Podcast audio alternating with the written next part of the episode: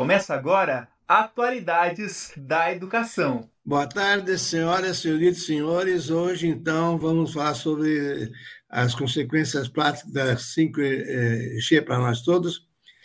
Como o nosso programa é curto, sem mais delongas, já são conhecidos o professor André Guerra, que é do doutorado de Educação, e o professor Amando Kobe, que é doutorando também do, da IGC de, da Federal de Santa Catarina. Então, o professor Armando Kobe vai, vai, vai fazer as perguntas o André e eu aqui intervirei quando for possível, tá bom? Perfeito. Boa tarde, professor Moza, professor André. Agradecer ao Arthur também que está conosco é, aí nos bastidores, né? Uhum. E, inclusive, né, só para pegar deixar é, uma mensagem aqui, que o professor Moser, daqui a um tempo, ele vai estar no Hall da Fama e vai ficar é, deixando a sua, sua impressão no Hall da Fama, que estão produzindo um vídeo com o nosso querido professor Alvino Moser aí, né? Então, o professor Moser, a gente tem que aproveitar agora e, e ter, aproveitar essas lives e ter esse contato com ele. Depois, como é que vamos conseguir, né, professor André? Perfeito, professor Armando. Seja muito bem-vindo. Obrigado, professor Moser, por nos dar mais uma vez o prazer de dividir a tela contigo, né? É sempre uma honra deixar guardado para a história, né? Que nós estamos juntos com essas lendas, né? Professor Armando e o nosso professor emérito do doutorado, o professor Alvino Moser. Hoje nós vamos conversar, professor, não pelas atualidades do 5G, mas hoje, professor Armando, nós vamos falar principalmente do que ficou para trás no nosso último encontro. Que a gente falou, professor Alvino, o que, que vai ser, né? É. A gente mostrou tecnicamente, eu falei para vocês sobre frequência, sobre telecomunicações, sobre radiofrequência. Até convidei para ir lá para minha pós, né? Quem quiser conhecer mais, existe uma pós-graduação aqui na Uninter, onde nós temos entre tantos outros assuntos extraordinários, a telecomunicação de quinta geração. Uhum. E a telecomunicação de quinta geração, professor Moza, que já está aqui em Curitiba desde abril desse ano, e que. Uh, é, então vamos lá, né, começar a tirar essas dúvidas, né? E que, puxa, mas qual é afinal a rede de 5G, professor Armando? Eu falo assim porque existe uma dúvida muito grande. Cerca de 70 telefones, eu olhei hoje a lista da Anatel, então são aproximadamente 70 modelos que já possuem o chip, que já tem o chipset, né? que já tem a peça, o dispositivo compatível com a rede 5G pura. O problema, professor Armando, é que existem outras variantes. Então, você tem hoje alguns modelos de telefone de alguns fabricantes, como por exemplo da Apple, que ela tem os iPhones 11 e 12 funcionando na rede 5G. Só que daí, cuidado, porque não é a 5G pura, não é a 5G que eu mencionei para vocês no nosso último encontro. Existem três grandes variantes hoje da nossa telecomunicação da geração. É a 5G SA, né, que seria uh, o acrônimo a Sociedade Anônima, né? Muitas empresas colocam, né, jeans SA, sorvetes SA. Diga, professor Moser. A 5G não, não dispensaria a fiação? Sim, claro que sim. Nenhuma. Porque agora nenhuma... tem uma, teria que ter um modem apenas, né? Não, não. Não existe essa necessidade, professor Moser. Não existe mais a necessidade então, de. Aqui tem em casa não é 5G, meu, meu, meu telefone é tem 5G, né? Que é o Note 20. Mas eu estou usando um modem. Isso, daí é assim. Dentro de casa, dentro de casa, nós temos as comunicações sem fio, o modelo Wi-Fi tradicional, Sim. que utiliza frequências de 2.4 GHz Sim. em casa e dentro de casa também usa a frequência de 5 GHz. Mas isso não é. Vejam bem, tá, gente? Prestem bastante atenção. Isso não é telecomunicação de quinta geração. A telecomunicação de quinta geração, professor Moser, ela é hoje telecomunicação móvel de móvel. quinta geração. Então ela é mobile, ela é uma comunicação móvel, não precisa de fios, não precisa estar fixa em mais nenhum lugar, não precisa mais estar ancorado. É, então, um pouco é, marketing, né, um pouco notícia, já que nós estamos na Rádio Uninter, existe uma matéria que foi publicada essa semana no Google que falava assim: 5G, me livrei do Wi-Fi. Era um título de uma reportagem. Por quê? O Wi-Fi, como aqui agora, nessa transmissão que nós estamos fazendo, a comunicação sem fio, ela tem limites. Ela é limitada hoje, o Wi-Fi é limitado. É limitado, primeiro, a velocidade de transmissão. Ele consegue transmitir hoje, nos equipamentos comuns, o que todo mundo tem, algo em torno de 300 MB de velocidade total. Então, se você tem dois usuários, já divide três, quatro, e aí vai dividindo. A Wi-Fi já não é mais é, tão boa como foi. Já não é mais plenamente suficiente. Agora, com as telecomunicações de quinta geração, não. Aqui em Curitiba, professor Moser, Alguns testes eu participei e nós já podemos comprovar isso, né? As matérias não podem ser exibidas porque tem direito autoral dos fabricantes e é uma outra conversa, né? Mas vamos lá. Aqui em Curitiba, ele trafega a uma velocidade de 1 gigabit por segundo, ou seja, mil megas por segundo mil megas por segundo em movimento sem perda de dados. É, zero perda de dados. O tempo de latência, que é o tempo que demora entre o dispositivo se comunicar com a antena, é de aproximadamente 1 milissegundo. Entre 1 e 2 milissegundos, é o que nós podemos chamar finalmente de real online. Ele é realmente... Qual é a cobertura aqui? Quantas, quantas antenas tem em Curitiba? Quantas antenas? A primeira grande vantagem do 5G em relação à infraestrutura física é que o 5G não precisa mais daquelas grandes torres. Então, até o 4G, nós precisávamos de torres compartilhadas, lembra disso?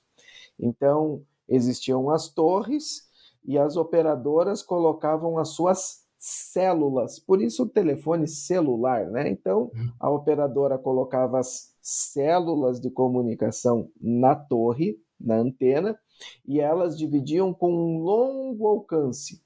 Ela tem um longo alcance, chega aí até raios de 20 quilômetros, mas com uma latência alta e uma velocidade média. Não vamos falar baixa. Hoje, o 4G é, das operadoras aqui de Curitiba tem funcionado em velocidades aproximadamente de 200 mega. 200 mega. A 5G são mil megas. Então, imediatamente você fala assim que na melhor estimativa das redes de quarta geração, você tem 20% da velocidade nominal da velocidade quase zero da rede de quinta geração. E por ter essa flexibilidade, as células de transmissão já não são mais torres, professor Alvino Moza. Estima-se que aqui em Curitiba já estejam é, ok, né, que já estejam funcionando, algo em torno de duas mil células.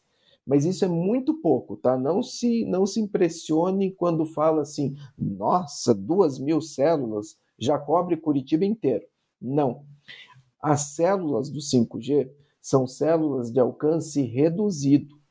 Elas são retransmissoras. Eu vou lhe explicar um pouquinho melhor. Agora, na relação. André, só um segundinho Oi. só.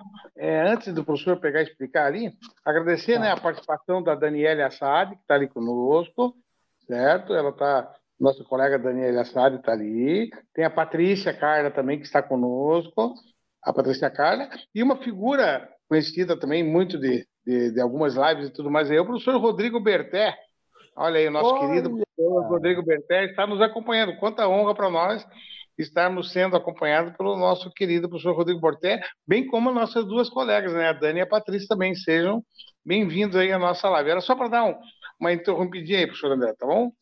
Nossa, que prazer. Agora minha responsabilidade ficou muito maior, né?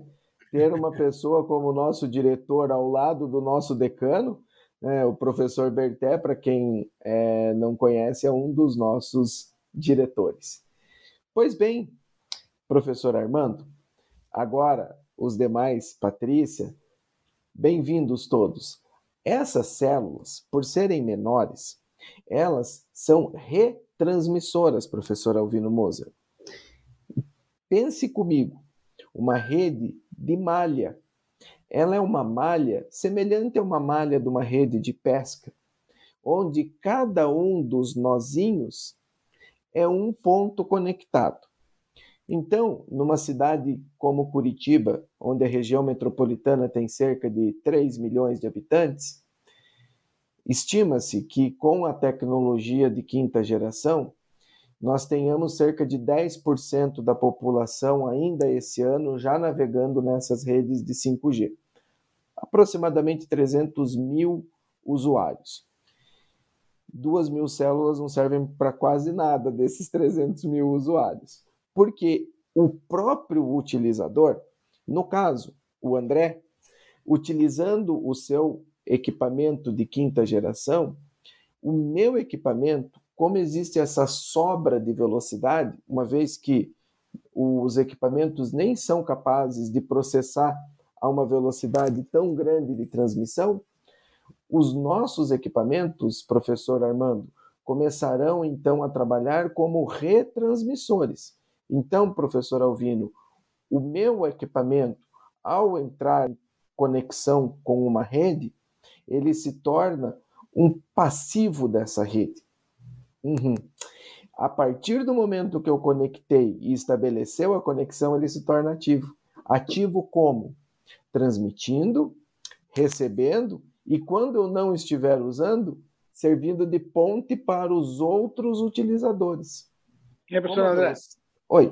Só uma coisinha, isso faz só para pegar fazer uma, uma comparaçãozinha, algo bem naquela linha do, B, do B2B, C2C, vai ser o tal do B2C, vai ser um B, vai ser um abecedário completo ali. Abecedário completo com abecedário completo, né? Sim, nós teremos assim com essa telecomunicação nova de quinta geração a capacidade de estar tudo conectado. Então, por exemplo, na minha casa, é, é, foi realizada uma reforma recente, eu troquei alguns eletrodomésticos, imóveis, etc. Então, professor, a TV, isso já é velho falar que a TV está conectada, nós nem podemos mais usar como exemplo. Mas assim, o assistente pessoal, no meu caso aqui, é a Alexa.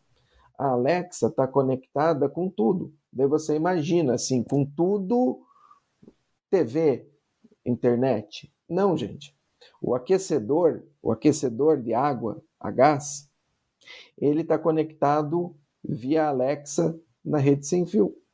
Daí você vai perguntar, mas para que, professor Armando, saber se o teu aquecedor está conectado na, na internet? Entre outras coisas fora da conveniência, para segurança, porque limite um aviso dizendo que o gás está em funcionamento. Se você diz que não tem ninguém em casa e o gás está funcionando, você manda cortar o gás. Inclusive, ter... né, professor André, só para aproveitar essa deixa aí, algum, de, algum, algum dos espectadores e tudo mais deve ter assistido hoje na, na televisão em um, cana um canal é, a respeito de uma pessoa que viajou e o seu aquário começou a pegar fogo. Um aquário iluminado tudo especialmente, e ele só não teve maiores danos porque a própria água do aquário foi lá e acabou apagando o fogo ali, certo? Então, nessa situação, como o professor André está falando, não vai ser nem mais o IoT, vai ser é, as coisas se conectando com as coisas, né, professor André? Isso. E aí entra naquela, naquela questão, né, o, o quão vão haver de comunicações, o quão vão haver de dados percorrendo toda essa nossa rede, né? Veja bem, professor Isso. André, já em é. mil, mil, século passado. Lembro-me de um japonês que estava na, em Colônia, eh, de Guarapuava, e viu que tinha um problema de, na, na fazenda dele. Ele conseguiu daqui, da, com o celular dele, eh, controlar esse, esse, esse, esse, esse, esse incidente da, da fazenda dele, da casa dele. Exato. Não era, não era 5G ainda, né? Não era nem 5G ainda. O que o, é, o professor... Era IoT, né? É, ainda. Mas o que o professor Armando fala no livro que ele lançou essa semana é sobre a internet das coisas conectadas às coisas é o livro do professor Armando. Ele não está fazendo propaganda, gente. Mas já que já lançou esse, esse, esse, Quando você lançou esse livro, Armando? Tá sendo, vai ser lançado oficialmente mesmo agora no dia 25, 26. Tem lá no Facebook já Vou mandar um convite para todos os amigos lá prestigiar os lançamentos. Eu espero, espero que haja um, um exemplar para mim de. Por, ah, não, para o senhor não, professor. Não, para o senhor não, de jeito nenhum. Autografado. é, é.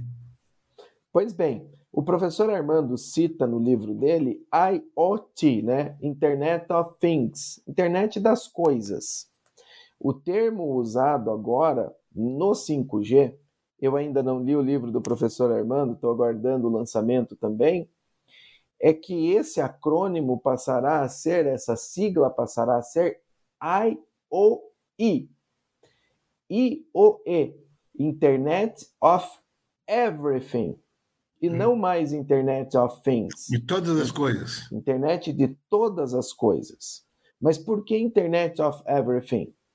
Como eu falei para vocês, com o 5G, a velocidade que nós tem, teremos disponível, a baixa latência, que é esse problema né, do delay, da velocidade que existe entre uma conexão, entre uma transmissão e uma recepção, essas vantagens, professor Alvino, é que tornarão possíveis todas essas situações que a gente então vê na TV, vê nos filmes. Aquilo que você citou de um japonês estar em Guarapuava, a quilômetros da sua base, e conseguir manipular os seus equipamentos, ela já é verdade e em alta velocidade e disponibilidade com 5G. Cirurgias complexas já são feitas usando esses equipamentos e ao vivo, ao vivo e em tempo real, real time. Em tempo pode operar real. Daqui, pode operar em Manaus, né? De... Hein, professor André? É só para pegar dar um exemplo para as pessoas entenderem o que é esse tal de latência, né? Que de repente o professor André está falando tal da latência isso, latência aquilo. Então, quando vocês estão ouvindo, por exemplo, uma notícia, só um exemplo bem simples, né? Vocês estão ouvindo uma notícia na televisão e daí vai lá e chama o repórter em tal lugar, né? Ó, o professor André está lá na, na, cidade de São Paulo, ele vai falar conosco. Tá? Então, esse, esse tempinho que demora até o professor André receber esse sinal, ali no caso, e automaticamente é, responder é essa latência. Da mesma forma que ocorre quando nós estamos gravando aqui, nesse momento, eu, professor André, professor Moses, estamos é, automaticamente fazendo essa, essa, essa passagem, essa aula aqui, vai demorar um, um delayzinho pequenininho para ser transmitido no YouTube. Ou seja, o que vocês estão vendo no YouTube, possivelmente é algo em torno de dois a três segundos é, é, após o que nós falamos aqui. Então, nós estamos falando aqui agora, daqui a três segundos vai estar aparecendo para vocês. Então, isso é latência, viu? É só para dar essa, essa explicaçãozinha só, bem só simples. Dar, Para dar um exemplo, O meu genro, por exemplo, ele assiste futebol na, na, televisão ligando o rádio, que no rádio sabe quando, antes quando é que vai ser o gol. É, exato. No rádio você escuta o gol antes de acontecer. Isso, antes de acontecer na televisão. Mas isso é só um detalhe, né? Um detalhe que é, torna possível. Velocidade por... propagação, né? Isso. Os carros autônomos eles não estão ainda homologados oficialmente devido a essa latência, professor Armando. Enquanto nós estivermos com essa latência, mesmo que sejam dois ou três segundos, imagine você dois ou três segundos a 100 por hora com uma situação de emergência na sua frente. Um, dois, três, já morreu. Aliás, né? aliás, eu fiz um curso de reciclagem de motorista por causa da, da tinha cancelado a carteira, né? E aí o cara passou assim, é, um, um, um, ônibus pegando um, uma moto, uma moto pegando um homem. Quanto, quanto, não durou nem segundos, você nem viu, foi coisa uh, foguete. Quer dizer, para mostrar que é. então... a questão é já mesmo no físico, né? Exato, exato. Então, o que nós precisamos ter aqui colocando como objetivo principal é essa nova tecnologia, esse, esse novo meio de telecomunicações, né, que é uma comunicação usando de ondas de radiofrequência, ondas eletromagnéticas, que usam as mesmas frequências que a TV analógica usava anos atrás e que foi substituída pela TV digital justamente para liberar essa faixa, agora com o 5G, nós teremos então a principal vantagem é de estar conectado a tudo a todo tempo, com baixa velocidade. André, para quem sabe física, isso tudo é questão da teoria da relatividade, é isso aí. Também. Acabamos chegando na teoria da relatividade, sim, né, como eu acabei de citar para vocês agora há pouco. Diminui o delay. Isso, porque daí nós não teremos o delay. Uma vez que nós estabelecermos uma, uma rede mesh, uma rede de malha, onde cada equipamento passa a ser ativo dentro da rede, que ele transmite e recebe, e quando não estiver em uso, é ponte para os outros equipamentos se conectarem, essa é a grande jogada, professor Moser.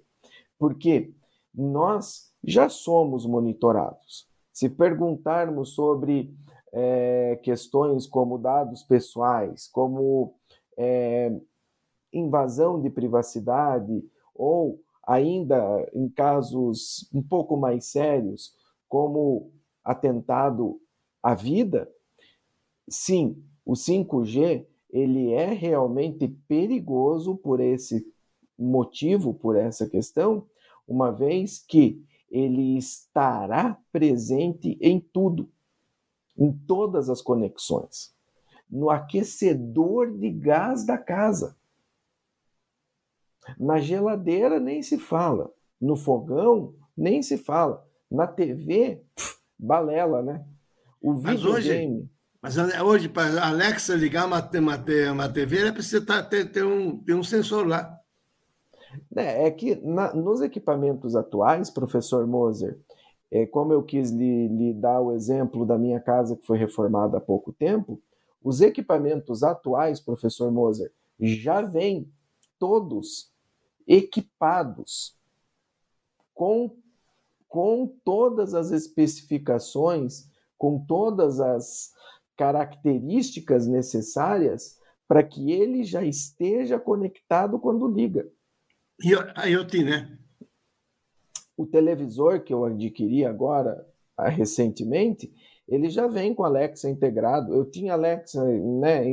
Ele já avisa, ó, você já tem Alexa, quer juntar as contas, já está aqui habilitado, já se conecta. É que, algo, é que o professor está se referindo, viu, André? É que hum. tem alguns televisores um pouco mais antigos que você tinha que pegar e instalar um aplicativo nela e nem sempre uhum. funcionava. Tá? Só que agora nas novas, viu, professor Moser, já vem de uma maneira assim e automatizada. Qual é, e qual é o preço das novas? Que é o problema, né? É, é, é, primeiro problema, né? A exclusão, a exclusão social. É, bom, se são cerca de 70 equipamentos hoje, 70 dispositivos compatíveis com 5G, eu nem preciso falar para vocês que são os 70 mais caros da lista, né? É, existem alguns modelos da Samsung que são da linha mais inferior, lá A32, que até custam mais ou menos o equivalente a um, a um, a um smartphone médio. Mas são um ou outro. A grande maioria são os equipamentos que custam mais de mil dólares. A grande maioria. Para não falar todos e não ser injusto, e é, eu digo assim: 95% dos equipamentos hoje de quinta geração são os smartphones que custam mais de mil dólares. Para começo de conversa. Lá, não aqui, social. aqui é muito mais que mil dólares, né? É, isso eu estou falando mil dólares para falar de preço genérico. É. Porque quando chega no Brasil ainda tem tributação e outros afins Mas aí. 15 mil. É, se você olhar hoje quanto custa os telefones de última linha aí da Samsung, da Motorola, e da Apple nem se fala, né? Eles custam em torno de 10 mil reais. Então, é isso que está acontecendo com o mercado. Uma exclusão, por enquanto, social, mas é o que acontece em toda a história da humanidade. Primeiro, ela tem um valor extremamente alto, que atinge uma camada muito restrita da sociedade, e depois ele vai se popularizando e chegando aos demais. É, ali da oferta, oferta procura, evidentemente, né? Claro.